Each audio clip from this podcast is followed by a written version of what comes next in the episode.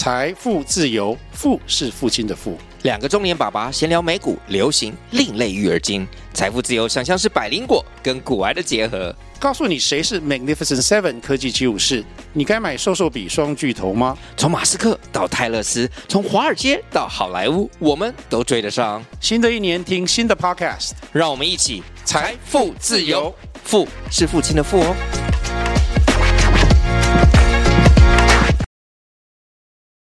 嗨，我是 Max 吕元忠。你现在收听的是元忠鸡汤。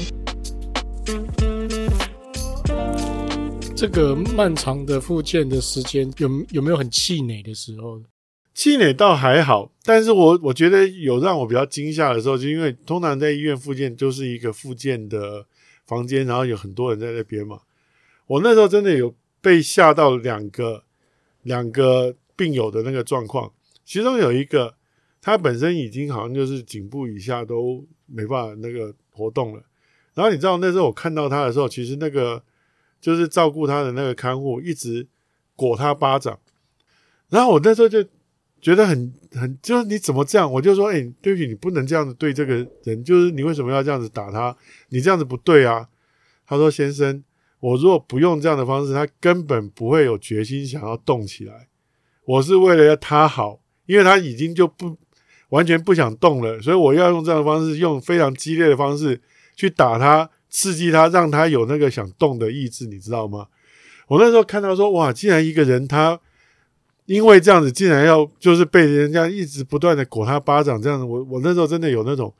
天哪，我绝对不要让自己就是有有机会变成这样子。然后另外一个是我当时中风的时候是四十几嘛，然后我在。在复健的时候，其实就是要做一些什么夹积木啊，什么什么动作。坐我对面的那位看起来应该了不起三十五岁，他也一样，就是颈部以下就完全没办法动作，所以他其实就是一个只能就是你会看他的眼睛在动，然后你看他看他的视线在转换，但他其实是完全没办法动的。然后三十几岁一个年轻的朋友，然后我就心想说哇。原来，如果假如你没有好好的去照顾你自己，你有可能会真的就是这样的事，情是会发生在任何人身上的。就是像就像我看到的那两个例子，我就是从那个时候我就毅完全毅然决然的决定说，绝对不要让自己有可能变成这样，一定要好好的去在意自己的健康。对，但是通常就是。你要看到有这样的例子，你才会有这样的一个警觉，一个警觉，否则的话，人家跟你讲这样很重要，你你那时候听到，嗯，啊，好好好，知道知道知道。我觉得那个其实真的是一个很，哎，我只能说我的运气真的很好。我觉得只有纯破血管真的还蛮好的。对啊，是不是查出好像真的要有一些呃，真的这种身体的挫败啊，或者是一些事件，才比较让人容易感受到必须要改变的动力。嗯不然，其实很多年轻人会觉得说，呃，发生事情是不是我很衰啊，或者是怨天尤人啊，等等的这样。所以我有时候就想一想啊，其实你知道，因为我我我刚刚提到说我要定期复诊，然后每次其实都大概要在医院等个几乎是半天的时间，只是为了就是排排到，我就我那时候就一直在觉得说，哎，我们常常会说台湾很好的，因为有健保，但是我觉得其实与其谈说台湾很好有健保。反而，也许我觉得说，真正重要的其实应该是就是所谓的健康意识，不要让你有机会用到健保，这个反而是更重要的事。这真的诶，对，我觉得还蛮重要的。没错，而且最近现在的工作真的太高压了，我觉得我我，但是现在的缺工环境，其实我觉得是越来越多人有意识到他有更多的选择，嗯，工作的方法有更多选择，比如说现在。因为外国的企业也一直进来，甚至是远端的，刚刚讲说 Uber、Uber Eats、Foodpanda，甚至有一些年轻的人，甚至有人转职去做自媒体。那您后来呃，就是去现在购物中心，后来又去去远传下面的购物中心，然后后来也去康泰纳仕。那是什么样的契机让你开始进入？譬如说，你上次我记得你有专案什么？借个大叔，租借大叔，就是你把你的人生经验资源，然后开始贡献出来，然后用接案，有点像是自由工作者。对，什么样的契机去让你做这件事情？好，其实这个也有一点点是一个意外的转折哦。怎么说呢？我刚刚提到说，我最后一份上班族的工作是二零一五年到二零一八年在康奈纳市，然后那时候其实负责的是数位转型。对。然后我想，大家其实现在讲到数位转型，如果假如正在那个过程中，一定都觉得是辛苦的，因为它等于就是要让你做一些你原本不擅长、不习惯做的事。那我那时候当时在康奈纳仕，就是负责做这样相关的一个部门主管的时候，其实我真的觉得说，我花尽了所有的心力。想办法让这件事情发生，然后当然，我觉得其实成果是好的，因为当时我一五年进去嘛，然后康奈纳仕在二零一七年的时候就已经达到，就是说数位的收入超过原本资本的收入，而且是总收入增长，意思就是说你的确是有一个新的收入出来。那当然，这完全不是我个人的功劳，因为业务那边也相当的厉害。能够去找到就是很好的那个业务的机会，但是始终我们一定要先把那个本身那个底子做起来，业务才推得动嘛。所以那时候我觉得是一个大家一起完成的一个一个事情。但是在那个过程里面，我真的觉得对我自己本身的一个磨损是很严重的，因为就是花很多心思去沟通，想办法去让没有的事情发生，然后要去说服，然后中那时候其实上心里面都满满的都是那个就是。负能量，然后但是又第二天又要想办法让自己就是重新正面，所以后来到一八年的时候，我决定说稍微要让自己休息一段时间，所以我那时候就离职。但是我给我自己的一个原来的 schedule 就是说我要休息一季，完全就是放空，再去找别的工作。啊，那时候本来是要这样的，那结果那个时候很有意思的就是跟我以前在雅虎的长官。小林就正好就是他，他知道我离开那个工作，然后就约我吃饭，就想说聊一聊。好，那当时因为我在远传也跟他共事过，那只是他也离开远传了，然后我就很好奇说，诶，那小林到底在干嘛？所以我想说，就吃饭的时候就问他，结果他反而就是说，诶，他现在其实有在想，就是说他自己的人生工作到底要扮演一个什么样的一个角色？我说，诶，怎么会您这么年轻就开始来想这件事呢？他说是这样，因为他本身都一直在当那个非常高阶的主管，其实他在远传当时是执行副总，其实也就是等于是最高领导层的一员嘛。他说，其实高阶主管有一个非常强的压力，就是说，因为你等于就是要为整个公司至少是很大一块的那个执行成果负责，所以其实高阶主管压力通常都很大。但是他觉得说他自己要一直在这样的高压的方式工作嘛，所以那时候吃饭的时候聊到这一点，然后他就反而问了我一个问题。他说：“哎，Charles 啊，你有想过你会工作到什么时候吗？”那我说：“哎，其实小丽以前如果人家问我，我的答案就是做到做不动为止。那其实等于是说了跟没说一样，因为我也不知道是什么时候嘛。那其实刚刚我有提到说台湾人的平均寿命这个资讯，其实是当时他给我的一个提示。他说：‘那这样，Charles，假如我告诉你，台湾人的平均寿命已经超过八十岁，那……’你的做不动大概是几岁？诶，这就是一个很具体的一个问法了。那我记得我以前看过一篇报道，讲到就是说所谓的健康余命，就是所谓那个，比如说假设我八十岁拜拜，那通常大概会在我拜拜前八年就可能进入到所谓的不健康余命，就是可能已经有一些病痛，可能没有那么，所以我就试着用这个来推敲说，所谓的做不动，可能就是把那个八十。减掉那个八，因为那个台湾人不健康余命是八年，那个是一个平均数字，那所以就是七十二，意思就是说，所谓做不动，大概就是到七十二之后就真的就做不动了。好，假设是这样好了，我发现说，哇，那如果我现在才四十九岁，我距离那个竟然还有二十几年，然后我的第一份上班族工作到二零一八年的时候刚好二十五年。我心想，我竟然还有一个完全跟我的前面一样长的工作要做，诶，但是好像没有这种工作可以让我做到那个时候啊，所以我那时候被他这个一个问题啊，引发了我很多的那个思考。那我就心想说，不对，如果我回到假设就是所谓的上班族职涯，甚至像我们在做这一行跟数位有关的，你不要说什么做到六十五岁退休。你五十几岁，人家就已经嫌你很老了吧？嗯，这个我我跟你讲，我是有根据哦。因为后来反正我进到这个状态的时候，也有机会跟我康奈纳市的老板吃饭。他说：“哎、欸，邱老师，我觉得你想太多了啦，就是你还很年轻，怎么会开始进到这种所谓什么人生下半场？”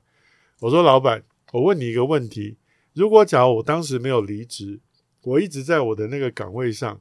你觉得我在几岁的时候，你会希望我把位置让出来，让我下面的人可以就是上去？”他说：“大概五十五岁左右吧。”我说：“那老板，如果我五十五岁，你就叫我把位置让出来，让下面的人上来。”那你难道要养我后面的十年吗？显然也不太可能。你一定就会啊，老查，谢谢你这些年的努力。那我们就好聚好散。那那个时候我要怎么办呢？所以你真的觉得我有想很多吗？他后来就也笑一笑说啊，好啦，那就那个你比较那个深思熟虑这样子好。那但是这就是我们人生的现况，就是你在做的事情，它不一定让你能够真的做到那么长。那如果可以的时候，你开始去做一些安排。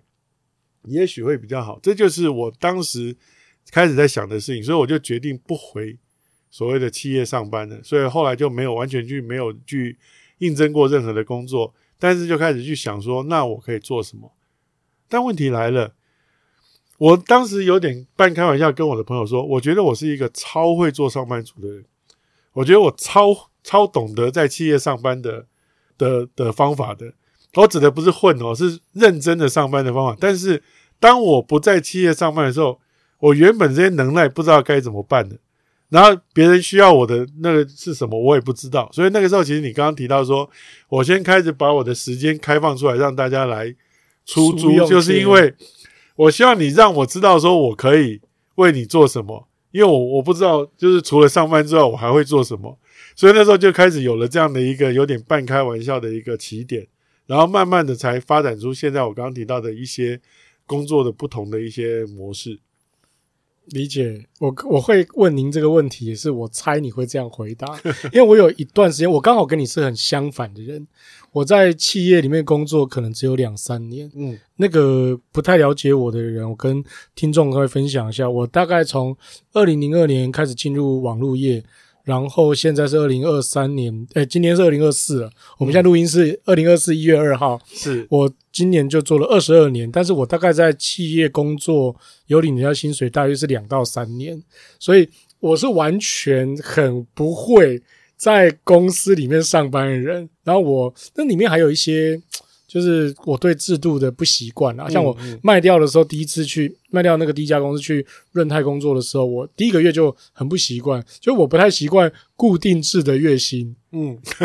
因为这这不能怪我，因为我前面先我先开了一个四五年自己的公司，是每年每个月赚多少，可能那个就我自己嘛。好，那那所以我我自己是完全跟您相反。那我也有一段时间是我不知道我自己会什么。大概在我一九年底的时候，我有一段时间也是蛮茫然的。不然我们先来问一下 Mort，对啊，你，你最会的应该就是工程师吧？你对啊，从念大学就是工学院的话，机械工程好像就是做工程师就是目标。而且我还蛮好奇的，就是说现在年轻人其实反而喜欢追求就是比较确定、比较可控。然后像刚刚这个茶叔讲的这种三十年甚至呃四十年甚至五十年的。这种工作职涯规划好像对年轻人有太多不可捉摸、不可预测的感觉，怎么怎么很难踏出这种这种这种这种状态？这样。不过我觉得啊，这里面可能因为活得够久啊，就占了一些优势。什么意思呢？其实就是因为我们看过的那个变化也多。好，就是我后来其实越老反而越确定一件事，就是所谓的稳定其实是一个迷失，是一个假象。好，先不要讲什么，你先讲说我们过往这三年就是一个完全没有任何人可以预料的那个大的变化嘛，就是疫情、远距，然后诸如此类这样子。所以我的意思说，我从年轻到现在，大概已经看过非常大的变化，甚至我自己就参与一个很大的变化，就是刚刚讲到的网际网络从零到后来，就是现在完全大家已经觉得就跟空气、跟那个所谓的呼吸一样自正常。但是你知道。我最早在做这样的工作的时候，我妈有一段时间一直觉得说，你是不是在当诈骗集团？你到底在干什么？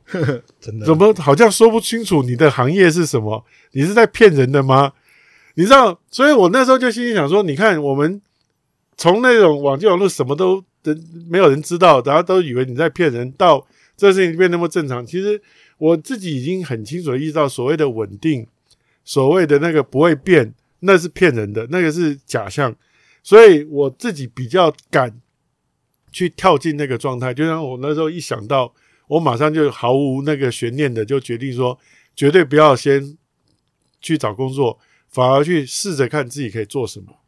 那但是年轻的朋友可能也许他还会有以为说这个事情是可以不用变的，是稳定的。那这个其实是我有时候会跟一些年轻朋友聊到这件事的时候，我从我的经验去提醒他说。你以为的那个稳定，其实可能只是你认为而已。对，没有这回事。世界变化很大的。对，对前一阵子我有跟我表侄子聊过这件事情，他现在大二吧。然后呃，因为我们家族里面比较多是公务人员，嗯，然后我就跟他讲说，其实公务人员的稳定现在也不太稳定了，主要是譬如说像退休金当然有被改变嘛。但是其实我一些去当公务人员的同学，他们有跟我讲说，现在还有个情况是，呃，他们遇缺不补。嗯，所以其实那个工作是，比如说本来十个人突然走了两个人，那八个人其实就是马上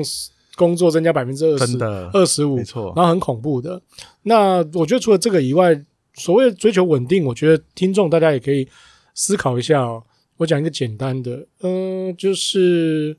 应该除了波克下、海参崴、可口可乐、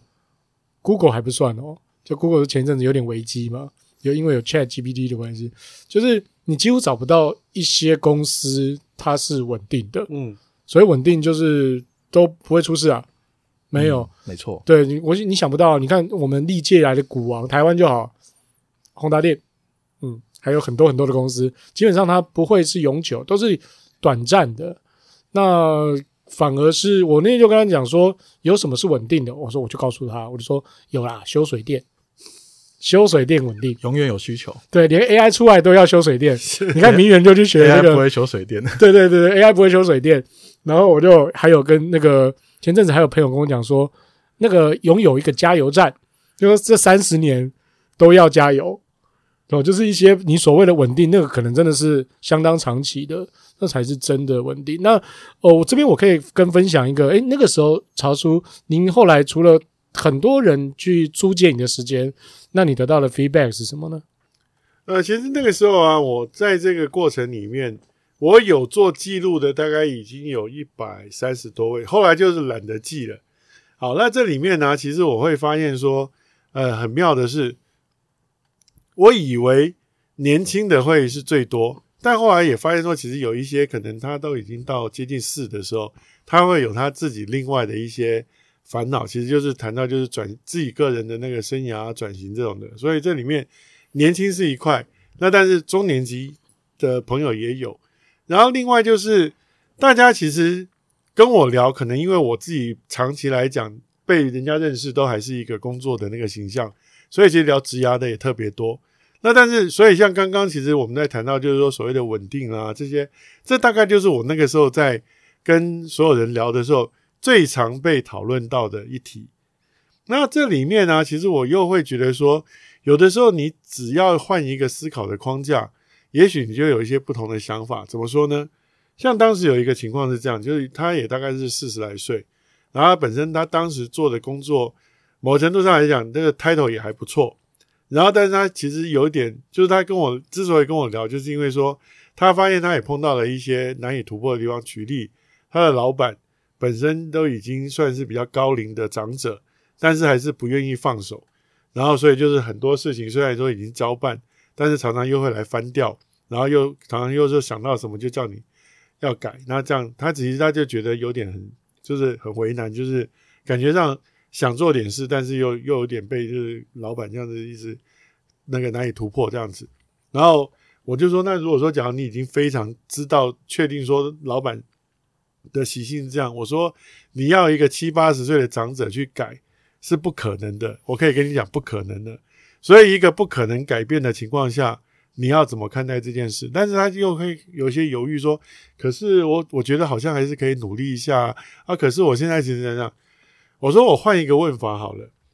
假设我现在假设你有两百万，然后要你去买你公司的股票，你会不会买？他说不会。我说为什么不会？他说：“因为就是老板本身这样有一些难以突破地方。”我说：“你的人生，你的那个青春，你的那个机会成本比不上这两百万吗？如果你连买他的股票都不肯，你为什么要把你的人生压在这个公司上呢？我说我听不大懂这个的逻辑是什么。他被我这样一问，突然也有一点点就诶，从来没有想过诶。我说对啊，我说如果说我刚刚讲说你用一笔钱去投资你现在公司，你都不愿意投，但是你却把你的人生投进去，那你你可能真的要想想那中间的逻辑到底是怎么说会通。后来结果他就离开了，那。在这个过程里面，我发现说，其实人常常有时候会因为思考框架的不同而做出一些不同的决定。所以有时候其实跟别人聊一聊，反而去增加你自己在思考框架上的多元或弹性，其实有时候会是一个蛮有用的事情。这是我在这段过程里面，其实跟这么多人聊过天，然后跟这些人做咨询之后，我发现说，其实我发现的。就是有一个很明显的，就是有时候我们真的会需要有一些别的思考框架来帮我们用一些不同的观点看同样我们已经很熟悉的事。就像说刚刚我提到小林问我说，你会工作到什么时候？然后他换了一个问法之后，我就突然领悟了，哦，原来这件事情跟我原本以为的不太一样。对，就是这样。因为判断的角度嘛，论述的角度嘛，然后还有去呃估量这件事情的角度，只要不一样，单位不一样，时间一拉长，然后可能答案就不一样。对，但是我们自己难免会受限自己习惯的视野，对，习惯的视角，对，那这个其实就是我们要去去克服的地方。所以这些朋友后来跟您分享了以后，那你觉得你的专长或是专业，或者你切进去，你会统计起来是怎么样？呃，你讲的是说，呃，哪一方面的？就是你自己个人，比如说，哎，他们说，哎，也许你可以做做什么事，或是他们告诉你说，呃，你在哪些方面你提供了很大的帮助？在这里面呢、啊，其实我后来就发现一个，我现在正在做，然后我也觉得很有用的地方，就是，呃，像我刚刚提到说，我有十几年做主管的经验，我整个上班族职涯长达二十五年，然后分别经过四种不同的产业，然后做过一些事情，好，然后我。待过很小的公司，也待过蛮大的公司，像雅虎啊、远传，其实都算是蛮大的公司，所以自己在所谓的那个职场的那个见识跟历练也算广的。然后在跟这些朋友聊天的时候，除了他对他个人的一个协助之外，我就意外的发现一个我以前没有特别想过的事：有一些经验在小公司容易获得，有一些训练可能在大公司也许比较完整。那这些其实我都大概经历过，但是有些公司它可能本身就在它现在的自己的这个规模里面，它也需要有一些不同的能力，但是它没办法集战获得，就是说他找到，要么就是要去找到一个人进来，然后可能哦什么空降一个主管，或也许要找到一个什么厉害的高手，那但是其实高手跟主管不会那么多嘛，但但是回到像我们。这种所谓，如果说假如进到人生下半场，甚至我已经不把在同一家公司服务当成是我的一个一个方向的人的时候，其实我的这些经验跟能力是可以被一家以上的公司运用的。那这里面可能说，诶，所谓的顾问就是这回事？没有，我后来在做这件事的时候，发现有一个重点。顾问的意思就是说，他讲了，给你一些意见，你自己参照一下，要不要做嘛？那但是。坦白讲，顾问没办法保证你一定会去做，顾问也没办法帮你做。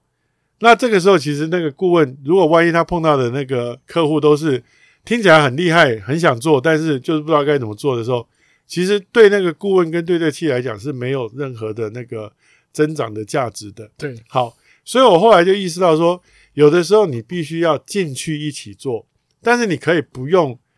full time 在那里面。你只要能够让这个做这件事情用某种方式完成就可以了。所以我刚刚提到说，有些团队我会进去跟他们工作，也许两天、一个礼拜、一个礼拜两天，但是我就只在那个时候就是跟他们一起协作，在那之外的时间我可以去做别的事情。那不同的团队可能需要我的不同的经验跟能力，但是我可以同时去跟一些不同的团队去一起发展这个做的方法。那我觉得这可能会是。接下来所谓的中年级的下半场，一种也许你可以去考虑的一种方式。以前你可能是在一家公司非常尽全力的，就是为他来工作，为他来服务。但是接下来你的经验跟能力可以用什么样的方式，用不同的方式展现？我觉得这可能是大家可以想的。那这里面也会有另外一个，我觉得好处是说，因为我始终是经过一些不同的公司的历练，那这些经验可能都是某一种类型的企业它难以单独自己发展出来。但如果说它能够把像这样的人跟这样的能力导引进去，其实对这个企业绝对也是一个正面的的发展。就像说我现在协助的一些公司，它可能也许搞不好九年、十年，但它也面临到一个要去做。所谓登大人这样的一个阶段的时候，他可能就会需要那些相对来讲比较大规模企业有过的一些经验，去帮助他在这个转换里面比较适合去做一些调整。那这个时候，其实可能我就可以在这里面扮演一些就是适当的角色。那你开始做这件事情，就是有点像是你的第二曲线，呃，人生呃中年级下半场的时候，有没有什么不适应的时候？不适应的时候，当然我觉得，呃。回到我做这件事情的时机啊，你我刚刚提到说，一八年开始有这样的领悟，一九年开始做这样的事嘛。那我想，二零二零年发生什么事，大家应该还记忆犹新，就是那个 COVID-19 来了。对，你知道我那个时候啊，有一段时间是因为当时大家都要远距，不能面对面，那所以像我这种所谓的非组织内的那个编制的人，就会被就是不好意思，最近可能就我们就先暂时不要配合了。所以，我那时候第一，诶，可能案子本身就有一个很大的波动，那这是第一个。那第二个就是，诶，如果假如我刚刚提到，就是说我要进去帮忙做这件事情，也因为这样子而没办法的时候，其实我反而那个时候就不知道要干嘛了。好，那所以这里面其实时机本身那时候不好，但是也因为这样，反而我觉得，呃，让我意识到一件事，就是上班族。就是如你刚刚所说，诶，其实你刚刚讲说你以前不习惯说上班族是固定一个每月收入这样子，但是其实对有些人来讲，每月收入好像那个反而是让他一个安心的，安心的状况。对，那我当然就是对于说那个，诶，原来这个事情会有起起伏伏，我其实第一个不习惯的是这个。以前那甚至我我用一个比较具象的东西来来来谈这个这个感觉好了，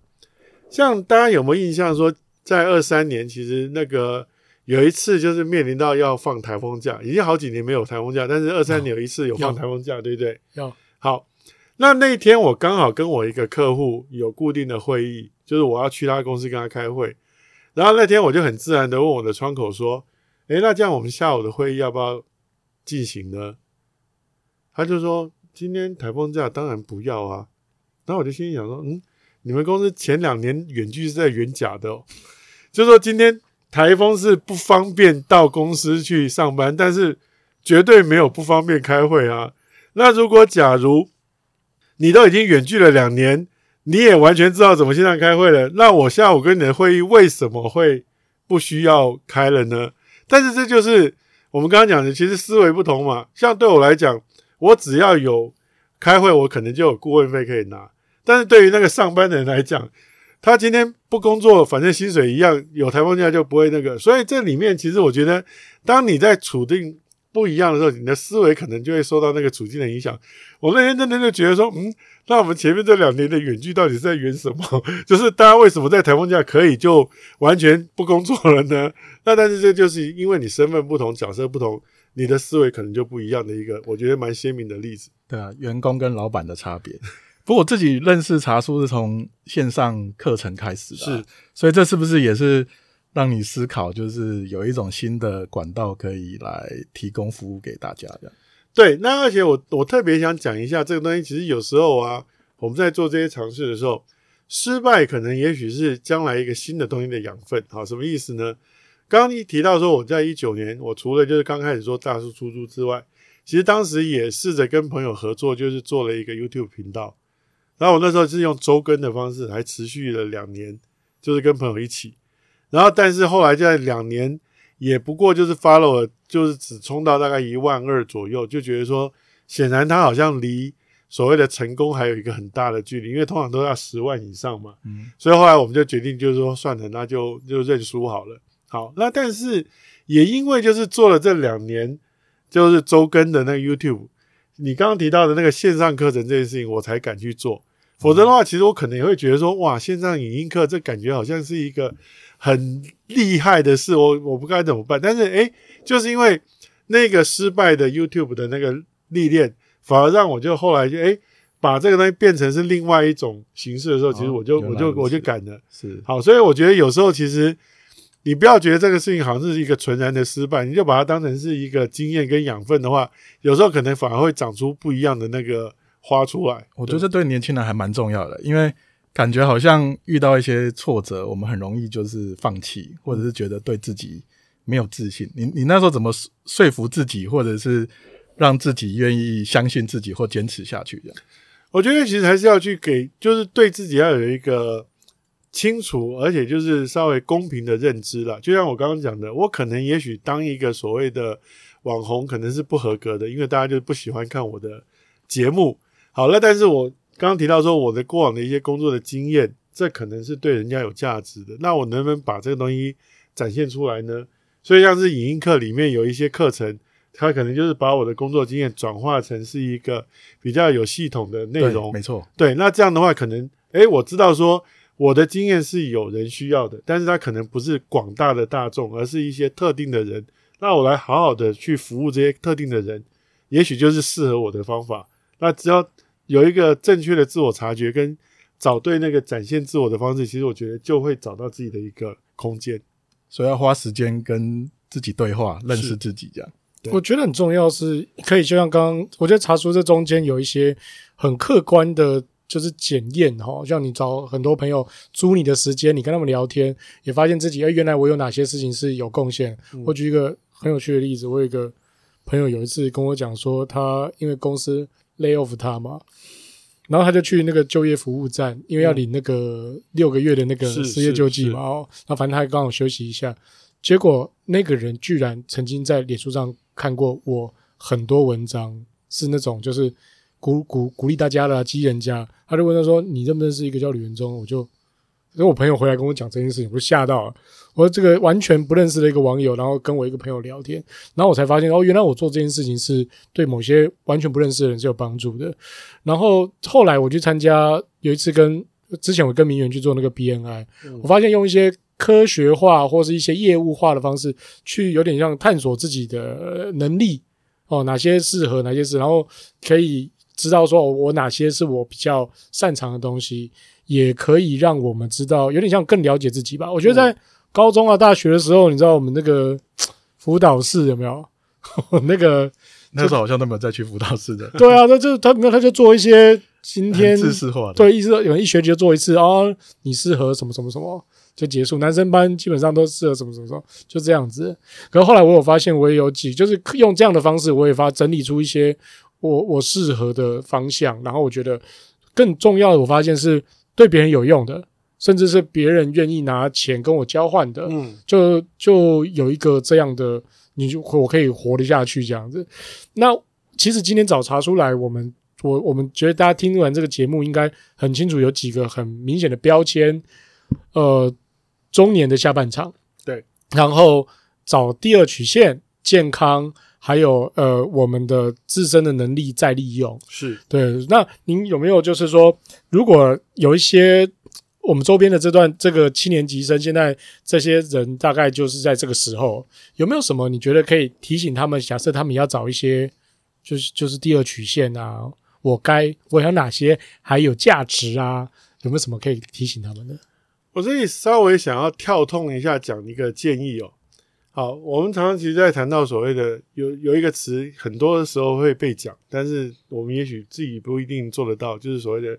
终身学习啊，真的。好，终身学习这个词大家都会讲，也常常听到，但是终身学习容易吗？其实有点不太容易。好，那甚至可能我会看到很多跟我也许同辈的朋友，都已经觉得说自己经验很老道了，不需要再怎么学习了。那所以我会反而有一个就是另类的建议，就是。如果刚刚所说，我自己有点是一八年，因为这样一个意外的那个决定，说决定就不回职场，然后去做一个探索，在这里面我就必须学会很多我原本不会的事。好，所以如果假如年轻的朋友们，当你发现你自己卡住的时候啊，也许搞不好稍微让你进到一个你没有那么熟悉跟舒服的环境下，它可能会是一个刺激你学习跟新的体验的开始。就是那个时候，其实搞不好对你来说会是一个你意料不到的机会。就像说我一个中年大叔，然后从那个上班族转转成一个不知道在干嘛的，但是诶，意外的也因为这样就走了五年，甚至后来也发展出很多我原本都没有想过原来我会做的事。那我觉得这是我自己从我的经验里面给年轻朋友的一个，也许小小的参考。这样子，您最近好像跟一零四重新做了一个，呃，就是有点像第二曲线还是人生转型工作坊，是不是？是一零四有一个服务叫一零四高年级，对。然后原本其实也比较是针对所谓退休后的人士，就是包含说你可能退休后你想要去学一些新的东西，或你本身有一些技能你想教人家，他们原本有一个像这样的一个服务。跟平台就是你可以去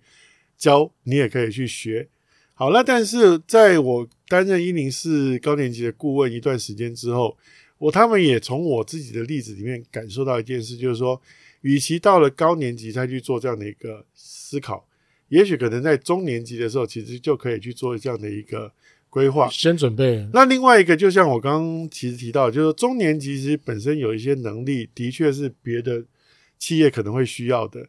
那甚至其实现在有一个非常直接的课题，就是缺工，因为少子化，人本来就少了。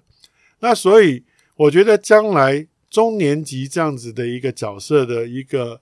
职涯转型，甚至可能他的劳动形态的改变，这会是接下来一个很重要的事。那但是在这个过程里面，我们要先让中年级的朋友一先意识到可以这样做，跟二稍微不要那么的担心跟害怕。那所以接下来其实。像是我刚刚前面有提到的一些工作方或一些方式，大概就是我们想办法要在这个领域里面，慢慢的给中年的朋友一些不一样的想法的开始。所以一四呃，对于，二四年我们会做类似像这样的一些倡议跟实际的一些活动，来去让大家就更能够进到这样的一个思考情境里面。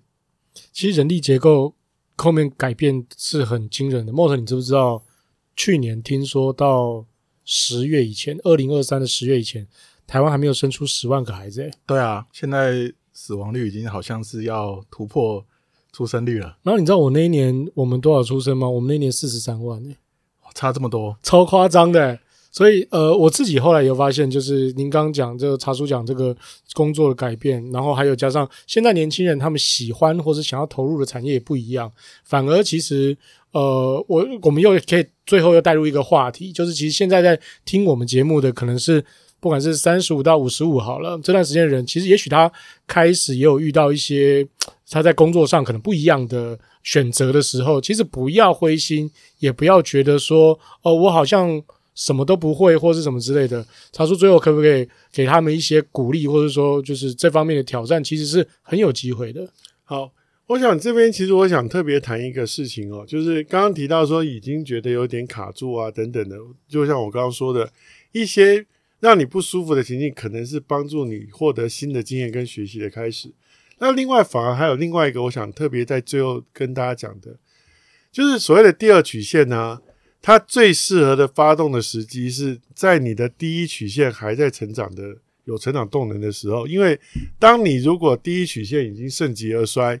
其实你就没有额外的资源可以去做第二曲线的发动了嘛？那所以，呃，有人这么说，第二曲线最适合的发动时机，就是当你在一切都觉得好的不得了的时候，那个时候就是你要去发动第二曲线的起点的。好，所以其实我想给年轻朋友的一个也许另类的想法是，你如果觉得现在是一个卡住的时候，就把它当做是一个。让你自己学习跟获得新经验的机会。当你觉得现在好的不得了的时候，反而是你去开始思考第二曲线的一个最好的时机的开始。那只要你用这样的一个想法，我相信在你接下来的生涯跟职涯里面，应该都能够得到一些很不错的那个结果。有点像公司的产品开发哈，就是我要第二个成长动能的时候，对，对我第一个卖得很好，iPhone 卖得很好，我就要开始投产要做研究 iPad 了。是是。OK，今天谢谢查出来哦。那莫特，你有没有得到很多？有诶、欸，对年轻人来说，我觉得最大改变的就是要在一切安好的时候就要投资你的第二曲线，就要开始探索，不然真的到你茫然无知的时候才来做都来不及了。所以现在我们赶快去学修水电，叫名媛教我们修水电。可以，我们这边有水电，我来修，我来修一修厨艺好了。哦，你说厨艺是吧？我们来轮流这样。炒菜机那个 AI 好像可以炒菜，可能还是不能厨艺啦。修水电第一个要先做，好好，对对，不然老婆就就是半夜怎么样，你还要叫人家来。我木工你你做也可以，哎，木工你做应该就可以。对对对，今天谢谢茶叔来跟我们大家分享，谢谢谢谢谢谢。那如果对，如果后面我们还可能还会有这种相关的议题，再请茶叔来多跟我们讨论。好啊好啊好啊，谢谢谢谢今天谢谢茶叔，谢谢茶叔，谢谢。这一集就到这边，熬一锅鸡汤，喝一碗辛酸。嗨，我是 Max 吕元钟。如果本集节目对你有帮助，请给我们撰写评论、五星好评。如果你有问题跟我们分享，我会在未来节目中回复你。拜拜。